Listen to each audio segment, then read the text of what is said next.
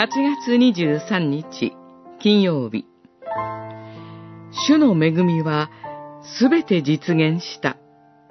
吉明23章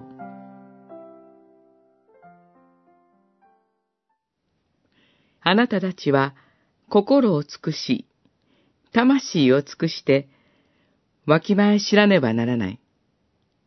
あなたたちの神、主があなたたちに約束されたすべての良いことは、何一つたがうことはなかった。何一つたがうことなく、すべてあなたたちに実現した。二十三章十四節年老いたヨシュアの告別の言葉です。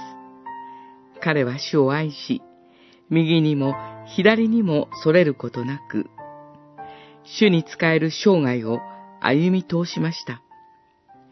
ぜひとも同じ信仰に生きてほしい、との最後の願いを告げています。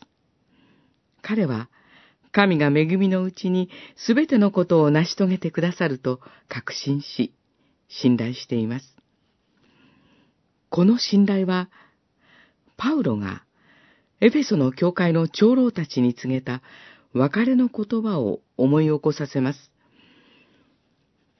長い決別説教の中で、パウロはこう語ります。そして今、神とその恵みの言葉とにあなた方を委ねます。この言葉は、あなた方を作り上げ、聖なるものとされたすべての人々と共に、恵みを受け継がせることができるのです。使徒言行録、二十章三十二節神と恵みの言葉が私たちをいよいよ確かな恵みの中で生かし、強めてくださいます。神が恵みをもって私たちを生かしてくださる。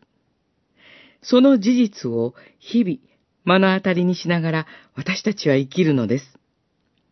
信仰者はなんと幸いなことでしょう。感謝して、自分自身を、さらに、私たちが愛するすべての人たちを、神とその恵みの言葉に委ねていきましょう。